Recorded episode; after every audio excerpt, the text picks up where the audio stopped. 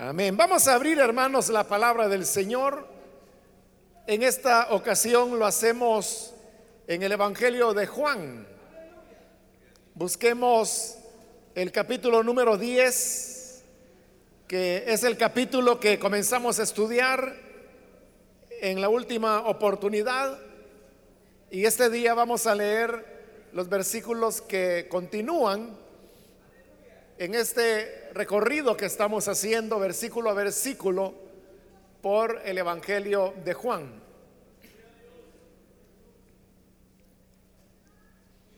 La palabra de Dios en el Evangelio de Juan, capítulo 10, versículo 11 en adelante, nos dice, yo soy el buen pastor. El buen pastor da su vida por las ovejas.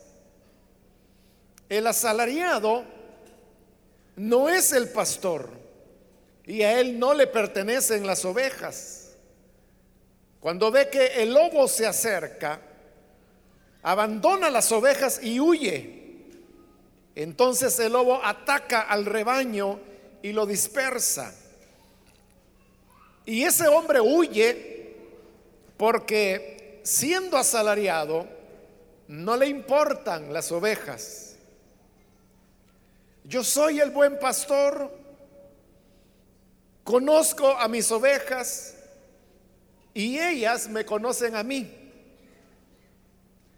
Así como el Padre me conoce a mí y yo lo conozco a Él y doy mi vida por las ovejas. Tengo otras ovejas que no son de este redil, y también a ellas debo traerlas. Así, ellas escucharán mi voz, y habrá un solo rebaño y un solo pastor. Por eso me ama el Padre, porque entrego mi vida para volver a recibirla. Nadie me la arrebata, sino que yo la entrego por mi propia voluntad.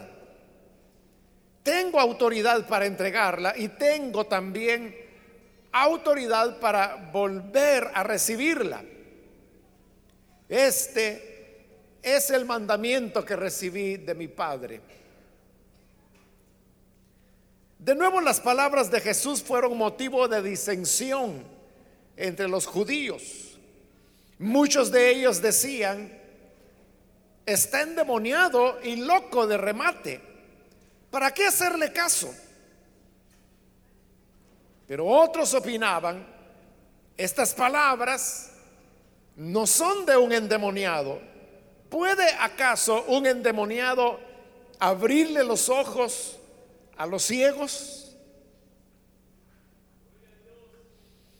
Amén, hasta ahí dejamos la lectura. Pueden tomar sus asientos, por favor.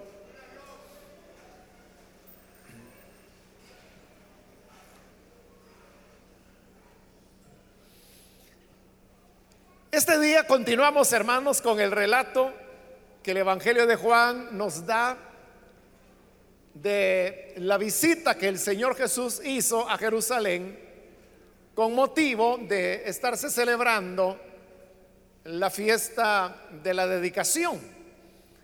Y en esta oportunidad, como el Señor solía hacerlo, Él comenzó a enseñar a las personas y muy pronto las autoridades judías llegaron y comenzaron a producirse eh, roces porque muchas de las enseñanzas que el Señor Jesús daba descubrían cuál era el verdadero carácter de las autoridades judías, a las cuales el Evangelio de Juan simplemente les llama judíos.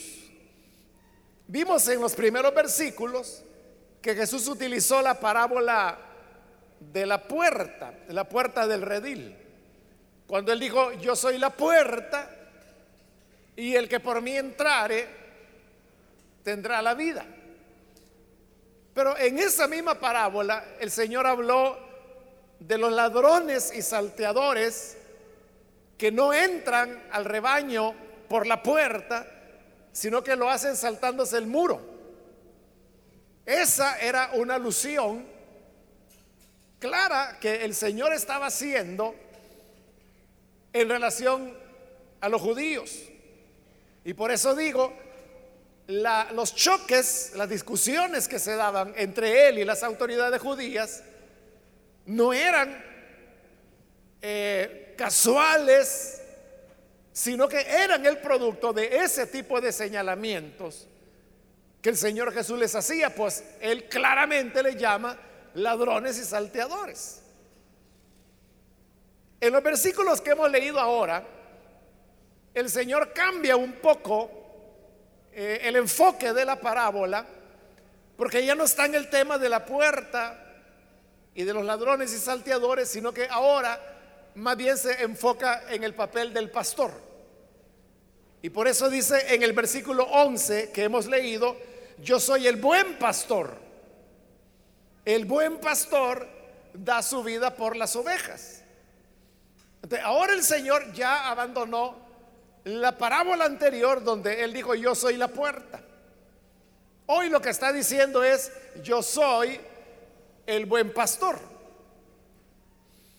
El tema de los pastores era bastante conocido en el pueblo de Israel en esa época, aunque en el pasado la vida misma, la economía misma de Israel había girado en torno a la crianza del ganado, de las ovejas, de los corderos, de los cabritos, y esa era una tarea que la realizaban los pastores. De hecho, comenzando por Abraham, él fue un pastor. Porque recordemos que Abraham fue llamado por el Señor para salir de Ur de los Caldeos, donde él había vivido por 90 años, y el Señor le dijo, vas a ir a, una tierra que yo te entregaré. Pero de esta tierra, el Señor le dijo, mira, aquí tú te puedes mover hacia el norte, hacia el sur, hacia el oriente, hacia el occidente, porque todo, todo esto yo te lo daré a ti y a tu descendencia. Pero, como también lo dice la escritura, Abraham no llegó a tener en propiedad ni siquiera un palmo de esa tierra.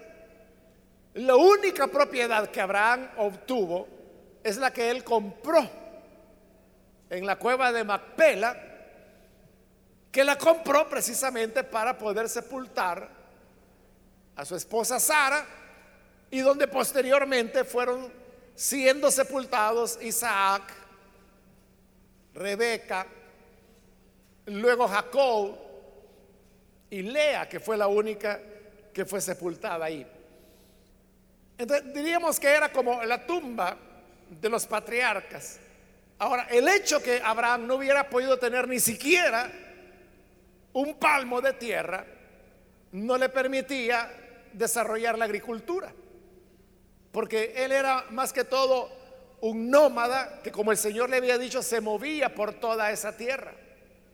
Él era dueño de todo, pero legalmente no tenía nada. Y por eso es que el libro de Hebreos lo exalta y dice que él era el padre de la fe.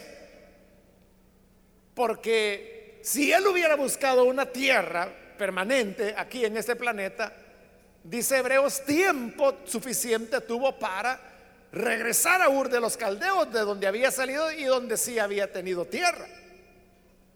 Pero él, dice la Biblia, no buscaba una tierra que queda en esta tierra, sino que su mirada era hacia la tierra por venir, la celestial. Y esto es lo que lo movía a él a mantenerse como peregrino. Por eso es que él no cultivó la tierra, entonces toda su economía giraba en torno a la crianza de ovejas. Lo mismo hizo Isaac, lo mismo hizo Jacob, lo mismo hacía José antes que, bueno, José y sus hermanos cuidaban las ovejas de su padre. Lo mismo hacía David. Entonces vea, la vida de Israel, los más grandes hombres que ellos habían tenido en su historia, todos habían sido pastores de ovejas. Abraham, Isaac y Jacob, que eran los patriarcas. Pero luego también estaba Moisés, quien fue pastor de ovejas, y luego David, que fue pastor de ovejas. Pero recuerde que a través de Josué Israel entró para poseer la tierra que Dios les había prometido. Ahora sí, ellos ya tenían una tierra. Antes ellos no habían podido cultivar porque ellos andaban peregrinos en el desierto por 40 años. Entonces no podían estar estacionados en un lugar fijo esperando que se diera la cosecha porque la nube del Señor podía moverse en cualquier momento y ellos tendrían que haber dejado ese cultivo e irse. Por eso es que ellos se enfocaban en la cría del ganado. entran en la tierra prometida, pero en ese primer momento la economía de Israel seguía siendo eminentemente ganadera. Es decir, la mayor parte de gente se ganaba la vida como pastores. Pero en la medida que Israel se fue consolidando como nación, y eso ya en la monarquía, cuando reina primero Saúl y posteriormente David, ya Israel poco a poco va cambiando esa economía para convertirse en una economía agrícola. Ellos siempre continuaban criando ganado, pero cada vez eran menos las personas que hacían esa tarea. Ahí le estoy hablando del Antiguo Testamento. Pero ahora estamos acá en el Nuevo Testamento y lo que había ocurrido es que ahora la economía de Israel era agrícola desde hacía ya varios siglos. Varios siglos para esta época. Siempre había ovejas y siempre había pastores, pero estos eran la minoría. Pero por aquellas paradojas de la vida, para esta época a los pastores se les despreciaba. A pesar, como le he dicho, que los hombres más grandes en la historia de Israel todos habían sido pastores. Pero en esta época de Jesús a los pastores los despreciaban. Por varias razones. En primer lugar, los pastores vivían en pobreza. Ellos apenas lograban sobrevivir a través de vender eh, las ovejas, la carne, la lana por un lado, pero además, en esta época los judíos consideraban a los pastores que eran personas sucias. Porque como ellos tenían que estar todo el tiempo al lado de las ovejas, esto podía implicar que ellos tenían que salir a buscar hierba, como lo explicamos en la última oportunidad, y esto a veces podía representar salir por dos, tres, cinco días, siete, catorce días. Y todo eso implicaba que la persona estaba con las ovejas. Y ese dicho, hermanos, que hoy se utiliza para ilustrar cuál debe ser el papel del pastor y que dice que el pastor debe oler a oveja, eso que hoy es un dicho, en esa época era una realidad. El pastor tenía olor a oveja. Y no era un olor agradable, sino que era, hermano, como el cuidador del zoológico, que hay un momento en que se le pega el olor de los animales que hay ahí. Entonces, por un lado, el hecho de tener que estar mucho tiempo con las ovejas les impedía bañarse, lavar sus ropas, y por eso es que el olor de las ovejas se les iba impregnando. Pero además las ovejas eran animalitos que podían tener parásitos, pulgas, chinches, cosas de ese tipo. Y obviamente se le transmitían al pastor. Entonces, como el pastor tenía también estos parásitos, olía mal, no tenía mucha limpieza, era pobre, De todas esas cosas juntas hacían que la gente viera con desprecio el hecho de ser pastor. Ahora, a causa de que nadie quería ser pastor, se había ido como debilitando, diríamos, el oficio y cada vez habían menos personas que querían cuidar de las ovejas. Entonces, como ya no había suficientes pastores para las ovejas, entonces fue cuando se les ocurrió comenzar a contratar personas que no eran pastores, pero era gente que no tenía ingresos, que no podía trabajar. Entonces venía y le decía, oiga, yo le pago para que usted me ayude a cuidar las ovejas. Y la persona decía, bueno, aunque sea de eso voy a trabajar. Al no haber más, me voy a cuidar ovejas. Entonces esos eran los asalariados, que era gente contratada para que ayudaran a los pastores a cuidar las ovejas. Pero el tema de los pastores es algo, hermanos, que no solamente aparece aquí en este Evangelio de Juan, sino que también aparece en Isaías, aparece en el profeta Ezequiel, y el pastor se llega a convertir en una figura de aquel que cuida de la espiritualidad de las ovejas, es decir, de las personas. Por eso es que posteriormente ya en el Nuevo Testamento y cuando la iglesia se establece, uno de los ministerios que el Señor institucionaliza es el ministerio de pastor.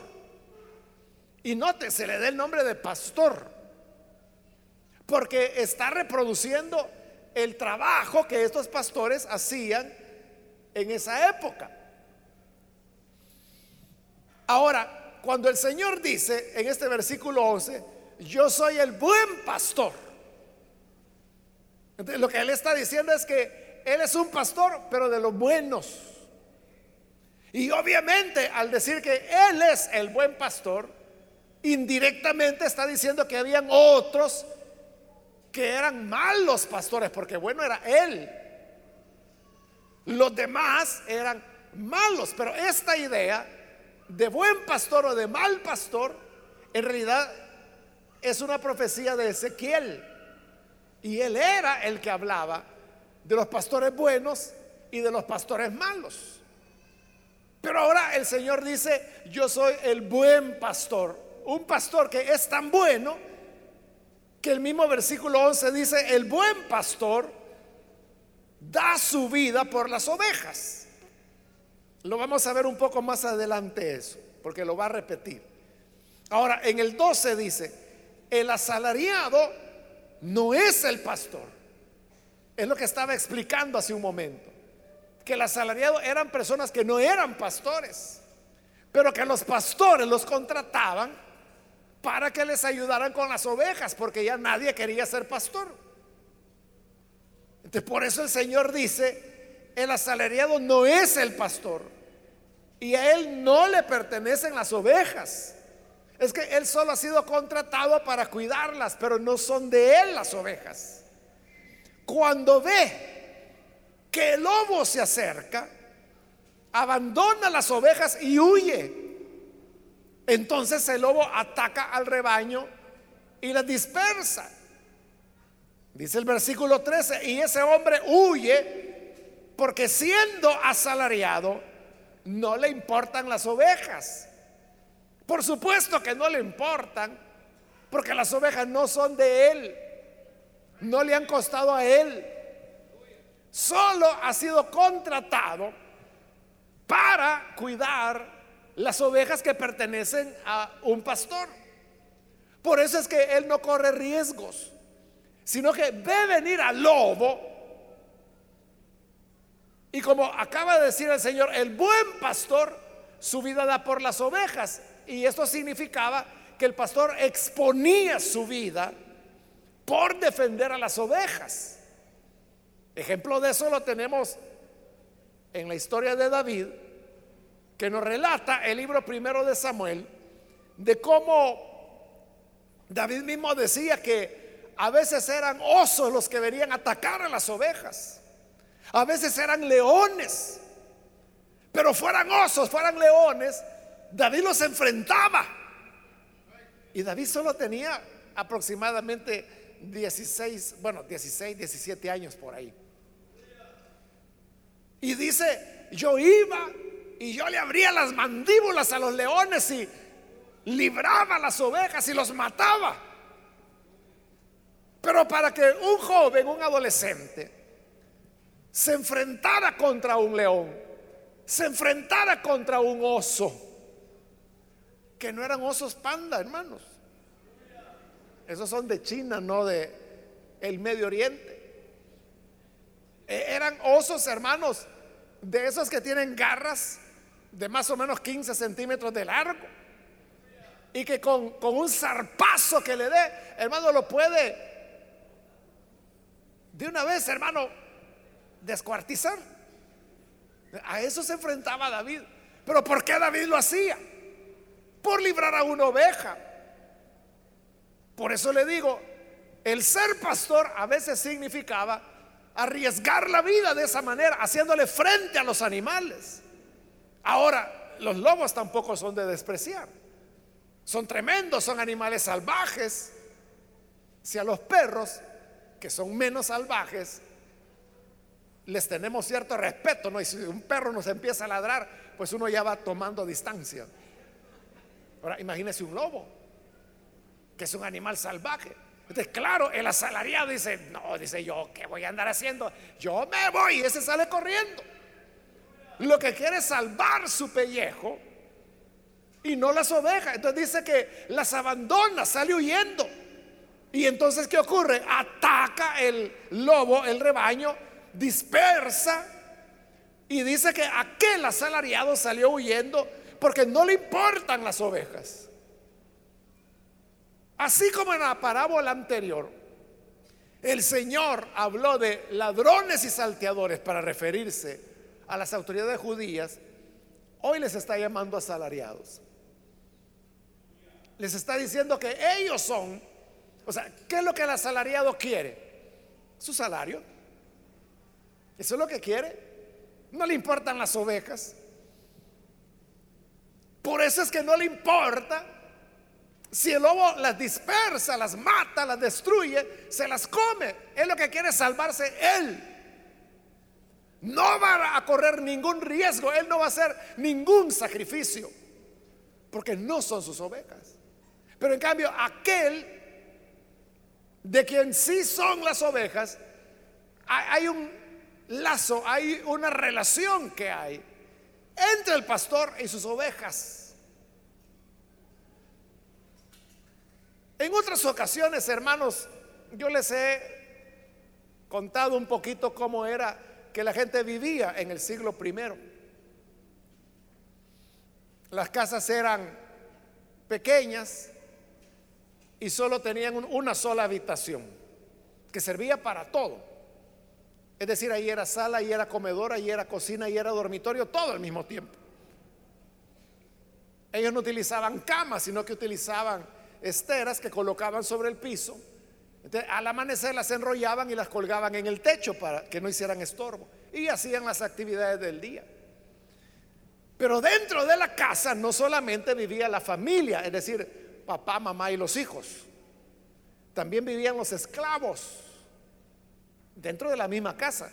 Y también vivían los animales dentro de la misma casa. Por eso es que en aquella historia que Natán, el profeta, le presentó a, al rey David cuando él había cometido asesinato y adulterio, la historia era que había un hombre que solamente tenía una ovejita. Y como solo tenía una, dice que la amaba. Y dice la historia de Natán, dormía con él, comía de su plato, bebía de su vaso. eso que a nosotros nos puede parecer una exageración de Natán, era una realidad en la época. Porque los animales vivían dentro de la casa. Entonces las personas podían llevarse la oveja a dormir con ellos. Bueno, si de hecho, como no había cama, ¿no? sino que dormían en el piso, ¿qué impedía que una oveja llegara y se acostara al lado de su pastor? ¿O qué impedía que cuando este hombre estaba comiendo, la oveja llegara a meter la boca ahí al plato? Y como era el buen pastor, les daba de comer, les daba de beber en su vaso. Eso no era una exageración, era una realidad. Esas vivencias son las que el asalariado no tiene. Porque el asalariado solo tiene un interés y es que le paguen su salario. ¿Cómo van a salir las ovejas? Ese no es problema de él. Entonces, si viene el lobo, él no lo va a enfrentar. Él no va a hacer nada por ayudarlo, perdón, por ahuyentarlo o por defender las ovejas, sino que dice que las abandona. Y entonces el lobo las ataca, las dispersa, las destruye y se come unas cuantas. Pero a él no le importa porque no son de él. En cambio, al pastor sí le importa, porque el pastor es el que las ha educado, las ha criado, las ha alimentado, las ha tenido en su casa, se ha desarrollado una relación afectiva con ellos. Pero como le digo, el Señor está haciendo referencia aquí a los asalariados para referirse a los fariseos. Entonces, lo que les está diciendo a los fariseos es que ellos no tienen amor por las personas, que no les interesan las ovejas, ellos quieren su salario. lo que andan buscando es su ganancia, su ingreso, estar bien. Pero no les interesan las personas. Por eso es que muchas veces eran crueles con las ovejas. ¿Se recuerda aquella ocasión? Jesús estaba en una sinagoga y era día sábado. Y las personas comenzaron a llegar enfermas para que el Señor los sanara.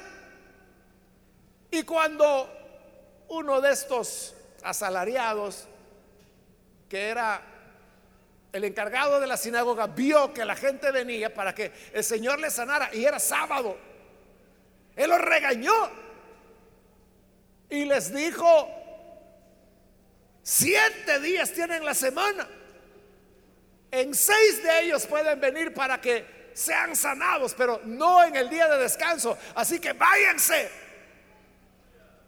el Señor Jesús le dijo, mira, cállate, hipócrita, le dijo. ¿Acaso cuando tu burro, aunque sea sábado, tiene sed, no lo desetas y lo llevas para que beba agua? Entonces, si tú tienes piedad de un burro, ¿por qué no lo vas a tener de estos hijos de Abraham que vienen a buscarme necesitados.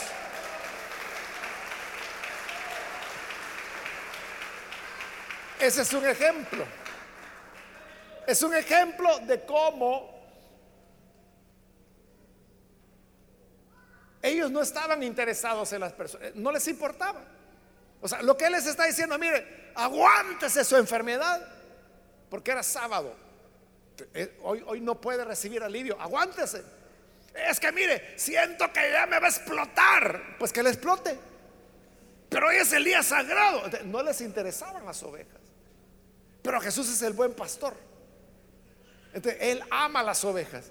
Él ama a los seres humanos. De igual manera, hermanos, hoy en día puede haber personas que solamente ven el tema del ministerio como una forma de ganarse la vida. Y normalmente es gente que dice, es que ya probé a estudiar y soy un fracaso. Ya probé en el comercio y también quebré. Ya procuré buscar empleo y no encontré. De pastor me voy a meter.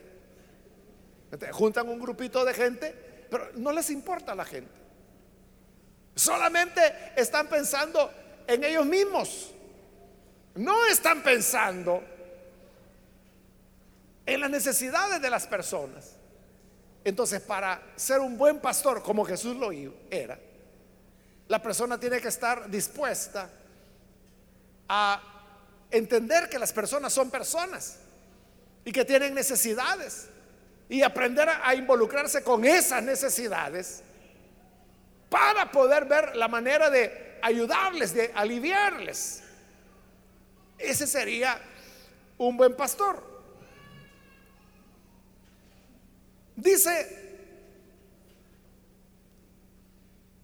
en el versículo 14, yo soy el buen pastor, conozco a mis ovejas y ellas me conocen a mí. De eso ya había hablado en la parábola anterior el Señor también, pero hoy lo está repitiendo. Y Él está diciendo, yo como buen pastor conozco a mis ovejas. Y mis ovejas me conocen a mí. ¿Qué significa eso? Que hay una relación establecida entre el Señor y su pueblo. Pero no es una relación o un conocimiento como cualquier otro. Porque vea lo que dice en el versículo 15, así como el Padre me conoce a mí y yo lo conozco a Él. Entonces lo que está diciendo es, conozco a mis ovejas y ellas me conocen a mí, así como el Padre me conoce a mí y yo lo conozco a Él. Entonces, lo que Él está diciendo es, mi relación con las ovejas es como la relación que yo tengo con mi Padre. ¿Y cuál es la relación que Él tenía con el Padre? La relación era, nadie conoce al Hijo sino el Padre. Y nadie conoce al Padre sino al Hijo. Entonces vea, conocimiento auténtico del Padre solo lo tiene el Hijo. Y conocimiento auténtico del Hijo solo lo tiene el Padre. Hermanos, nosotros podemos decir que conocemos muchas personas, pero quizás las conocemos porque son personas públicas, porque son cantantes o son deportistas o son funcionarios, etcétera, ¿no? O sea, pero conocer de esa manera es una cosa. Ahora, conocer personalmente, esa es otra diferente. Usted puede decir, yo conozco quién es el alcalde, porque lo ven fotos, porque sabe cómo se llama, porque lo ha visto por aquí, por allá. O sea, desde ese punto de vista lo conocen. Pero si yo le preguntara, mire, ¿y usted sabe cuál es su plato favorito? ¿Y sabe cuál es su color favorito? ¿Y sabe cómo le gusta que le planchen las camisas? ¿Y sabe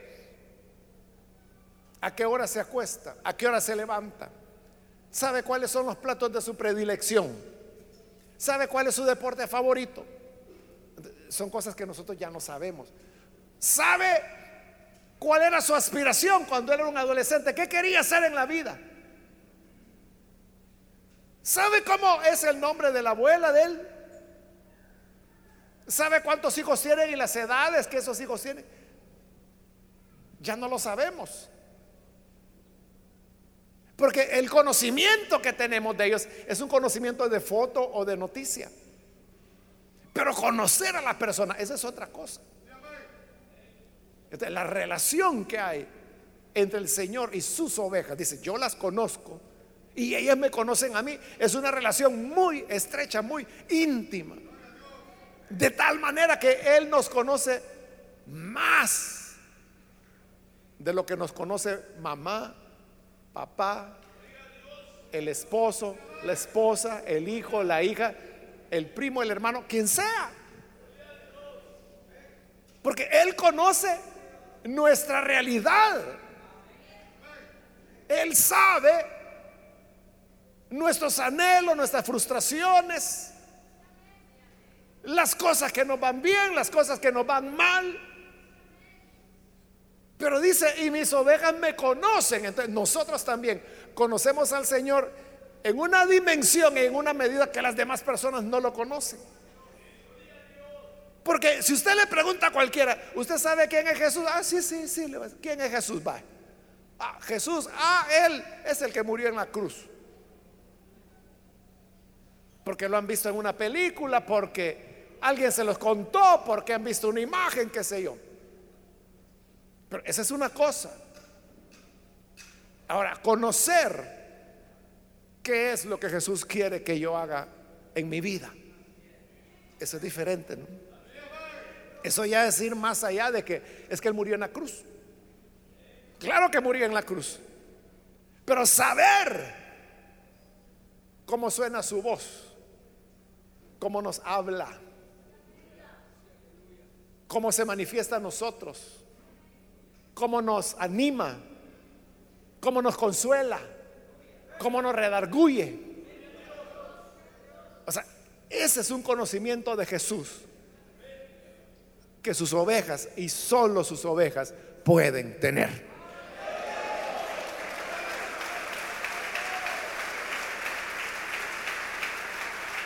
Porque recuerde, Él dijo, conozco a mis ovejas y mis ovejas me conocen. Así como yo conozco a mi Padre y mi Padre me conoce. Así es como es la relación entre el Padre y el Hijo. Así es la relación entre el pastor, que es Jesús, y sus ovejas, que es su pueblo. Entonces tenemos una relación íntima, estrecha. Lo conocemos en una dimensión que nadie más lo conoce.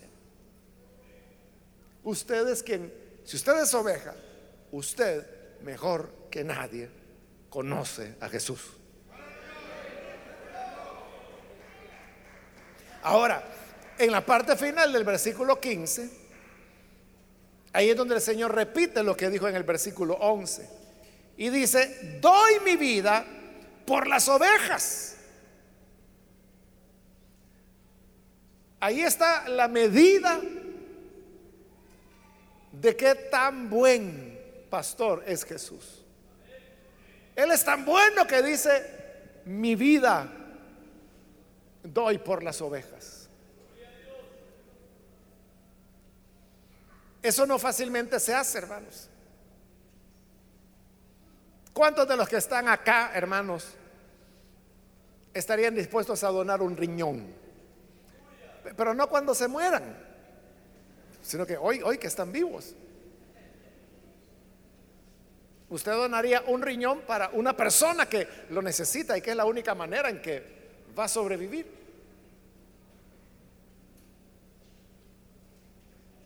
¿Cuántos lo donarían? Y, y, no es su hijo, no es su mamá, es una persona que usted no conoce, pero que resulta que es compatible, hablando fisiológicamente, y por lo tanto usted puede donarle un riñón. Yo sé que tal vez en el DUI usted, porque ahí hay una pregunta, ¿no? que dice que si usted desea donar sus órganos, sí o no. Bueno, hay gente que ni eso, porque allí es que usted lo va a donar si se muere. Esa es la idea. De que hay un accidente, algo así, y recogen su cuerpo y en sus documentos de identificación está su DUI y ahí dice que usted dijo que sí, que quería donar sus, sus órganos. Entonces lo llevan rápido al hospital y tratan de sacarle lo que esté bueno en usted si está bueno el corazón, el hígado, los riñones, piel, tejido, o sea, todo lo que, los ojos, porque hay trasplantes de, de córnea, por ejemplo. O sea, todo lo que pueda ser útil, que todavía lo tenga bueno, se lo van a quitar para ayudar a otras personas que están necesitando y están esperando donantes. Bueno, pero aún esa pregunta, yo sé de que muchos de ustedes respondieron que no. No, es que yo quiero que me entierren enterito. ¿Y para qué se lleva para el polvo? Es que mire cómo va a ser eso que mi riñón lo va a dar otra señora. Otro señor que saber quién es. Pero si usted ya va a estar muerto, ¿para qué lo va a querer? Le digo porque cuando el registro nacional de la persona natural agregó esa pregunta y supongo que fue a iniciativa del Ministerio de Salud. O sea, hubo varios hermanos y hermanas que me hicieron la pregunta, hermano, ¿y qué respondo? Y eso que están muertos ya. Ahora, por eso le decía, no muerto, sino que hoy vivo, estando vivo, ¿quién donaría un riñón para quien lo necesita? Bueno, en esta cosa más sencilla lo podemos ver. Cuando hay aquí campañas de donación de sangre, ¿cuántos de ustedes donan sangre? O sea, yo sé que hay hermanos y hermanas que lo hacen. Pero mire, para la cantidad de gente que viene aquí a la iglesia, hermano, deberían ser filas de cientos de personas queriendo donar. Y no es así. No tengo los datos en este momento, pero me temo que en una campaña tal vez llega a 100, 120 personas, algo así, que donan. Y le digo, deberían ser cientos. ¿Y qué pasa con que la gente done? ¿Se va a morir? No se va a morir. Usted sabe que la sangre todo el tiempo se nos está generando otra vez. Pero ni eso la gente da.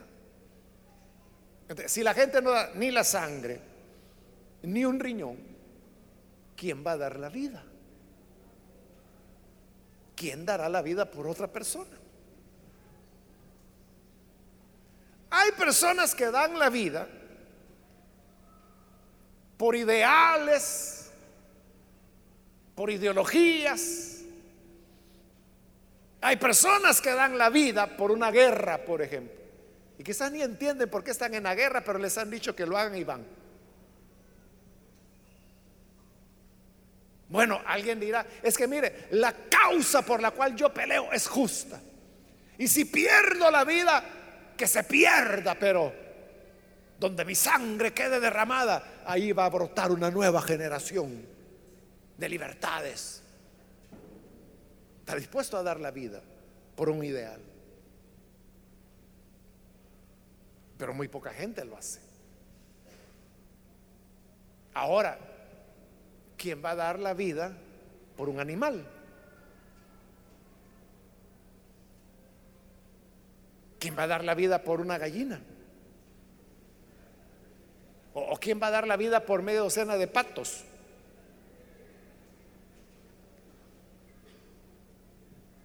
Pero Jesús dijo, doy mi vida por las ovejas. El pastor dando la vida por las ovejas. ¿Qué es eso, hermanos? Ese es un amor extraordinario. ¿Quién da su vida por el perro? O sea, pueden querer mucho el perro. Lo llevan donde el veterinario, le compran vitaminas. Le compran, hermano, de, esos concentrados especiales para mascotas que venden en los supermercados y que valen a saber cuánto, yo no sé. Pero yo, yo he oído que hay gente que invierte más de un salario mínimo en su mascota, en su perro o gato, lo que sea. Pero ¿quién va a dar la vida por su mascota? El amor de Jesús es tal que dice, yo doy mi vida por las ovejas.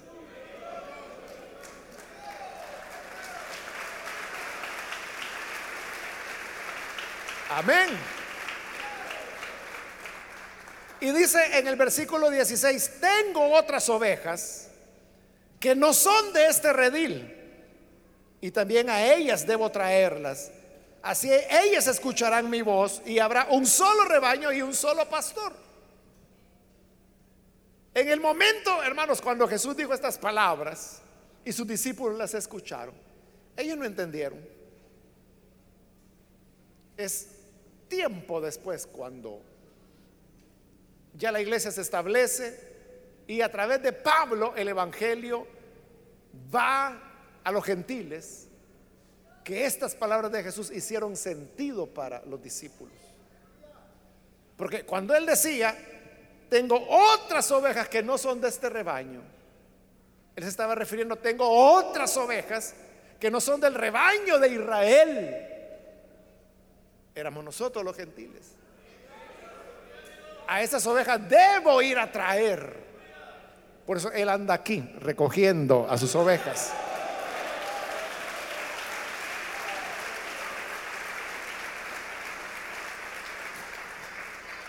Y el propósito, dice el Señor, es que haya un solo rebaño y un solo pastor. Entonces, cuando él acaba de decir, mi vida doy, no era solamente por el pueblo de Israel, sino que por esas otras ovejas que él dijo que tenía que ir a traer y fue a traerlas. Versículo 17, por eso me ama el Padre porque entrego mi vida para volverla a recibir. Cuando el Señor habla de entregar la vida y volverla a recibir, es porque Él tenía claro, y a partir de Cristo quedó muy claro, que la muerte conduce a la resurrección. La muerte no es el final. Después de la muerte viene la resurrección. A eso se refiere el Señor. Me ama el Padre porque yo pongo mi vida para volverla a recibir. Y también porque para el Evangelio de Juan la salvación no es otra cosa que el regreso de Jesús al Padre. Pero para que ese regreso se produzca, Él tiene que morir, tiene que ser sepultado, tiene que resucitar y tiene que ascender. De todo eso, que podemos decir son como cuatro cosas, el morir, el ser sepultado, el resucitar, el ascender, en Juan es un solo acto. Y ese es el acto de la salvación. él pone la vida como inicio de ese acto redentor. Y luego la recibe como continuación de ese acto redentor. Y que luego se va a completar con la ascensión. Dice el versículo 18, nadie me la arrebata, sino que yo la entrego por mi propia voluntad. La muerte del Señor en la cruz no fue algo que él no sabía o algo que ocurrió contra su voluntad. No, él dijo, yo la pongo. Fue algo voluntario de él. Nadie me la arrebata sino que yo la entrego por mi propia voluntad. Otra vez es el amor del Señor, poniendo su vida por su rebaño. Y dice, tengo autoridad para entregarla. Y tengo también autoridad para volver a recibirla. ¿Por qué? Dice, porque este es el mandamiento que recibí de mi Padre. Ese era el plan de Dios. Que Él venía para entregar su vida pero dijimos que nadie pierde la vida sin recuperarla en la resurrección. Entonces la muerte solamente es, hermanos, un paso que es el que nosotros vemos y que termina pues en el cementerio cuando la persona ya es de vuelta a la tierra. Pero vendrá la resurrección que como todavía no es el tiempo, no la hemos visto, pero es lo que sigue a la muerte. Ahora, versículo 19. Bueno, ahí terminó ya las palabras del Señor. Hoy vemos la reacción de los judíos.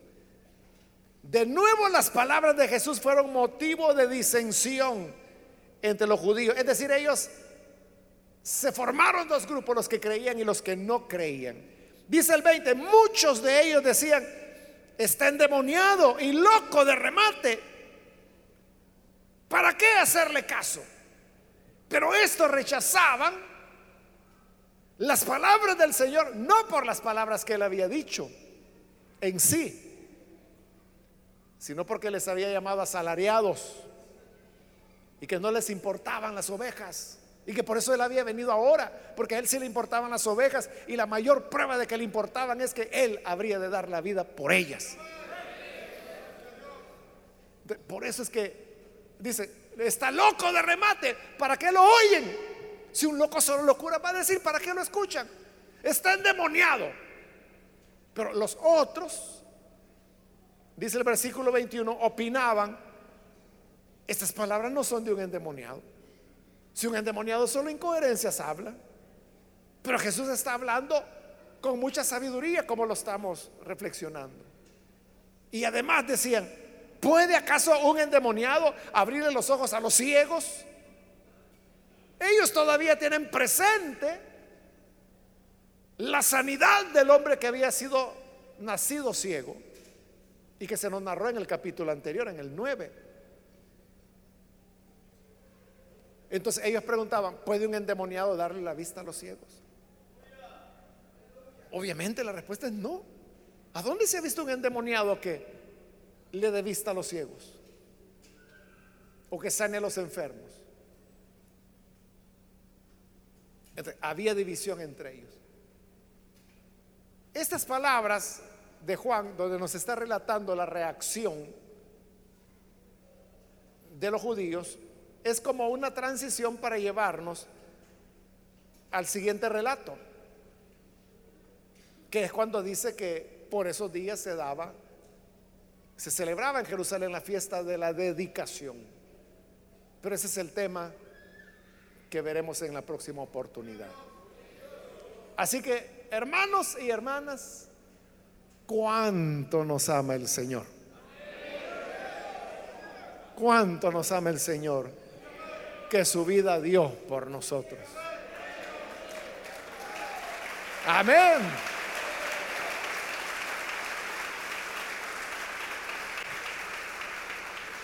Por eso dice la escritura, ¿acaso dice, a lo mejor pudiera ver quien muera por el bueno, pero quién va a morir por el malo? O sea, todavía, ¿verdad? Que el que se fuera a salvar es alguien muy bueno que usted dice, no, yo prefiero donarle mi corazón y que se salve porque es una persona muy buena.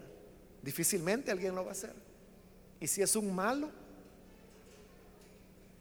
imagínese que es un asesino en serie y necesita que usted muera por él, lo haría. Entonces dice la escritura, nosotros siendo malos, Él vino y entregó su vida por nosotros. Cuando nadie daba un centavo por nosotros.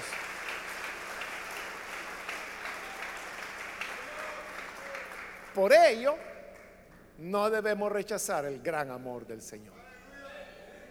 Vamos a cerrar nuestros ojos. Antes de orar, yo quiero hacer una invitación para aquellas personas que todavía no han recibido al Señor Jesús como Salvador, pero ahora usted ha escuchado la palabra del Señor y a través de ella se da cuenta de cuán grande y maravilloso es el amor del Señor.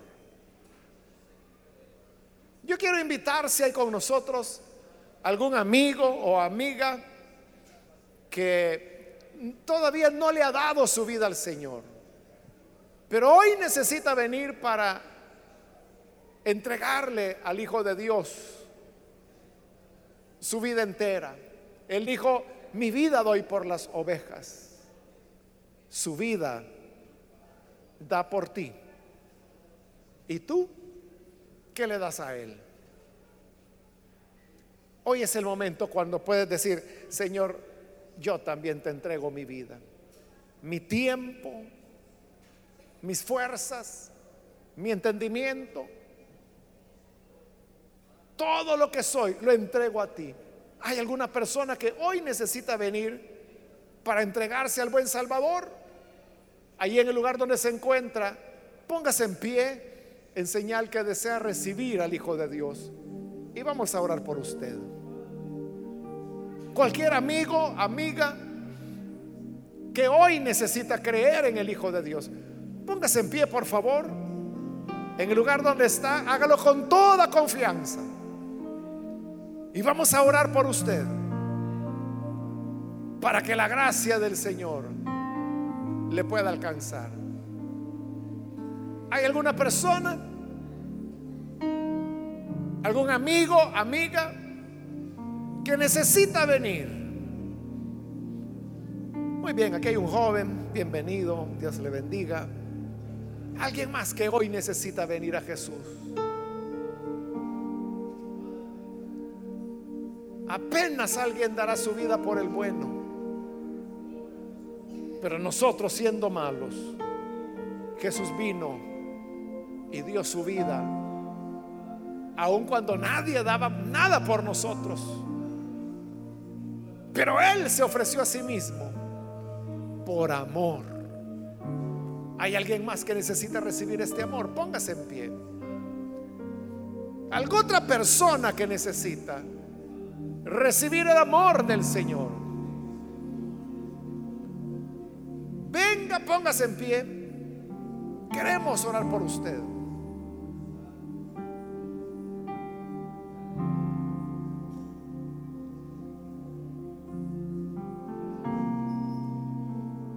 ¿Hay alguien, alguien más que necesita venir? Acérquese, póngase en pie. Si hay hermanos que se han alejado del Señor, hoy es el momento para rededicar la vida al Señor. Usted ya lo hizo en una ocasión, pero por cualquier razón hoy se ha alejado. Hoy es un buen momento para que venga y pueda entregar su vida nuevamente al Señor. Ríndase, rededique su vida al Señor. ¿Quiere reconciliarse? Póngase en pie, por favor. Cualquier amigo, amiga que necesita rendirse al Señor, póngase en pie. Y venga, oraremos por usted. Solo le voy a pedir que pase rápidamente porque este es ya el último llamado que estoy haciendo. Pero si hay alguien más que por primera vez viene al Señor o necesita reconciliarse, póngase en pie y oraremos por usted.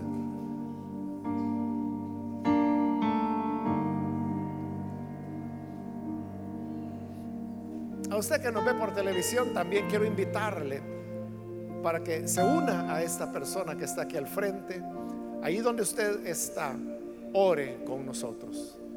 Señor, gracias te damos. Porque eres un Dios grande en amor, maravilloso. Más allá de lo que podemos imaginar. Tu amor nos llena,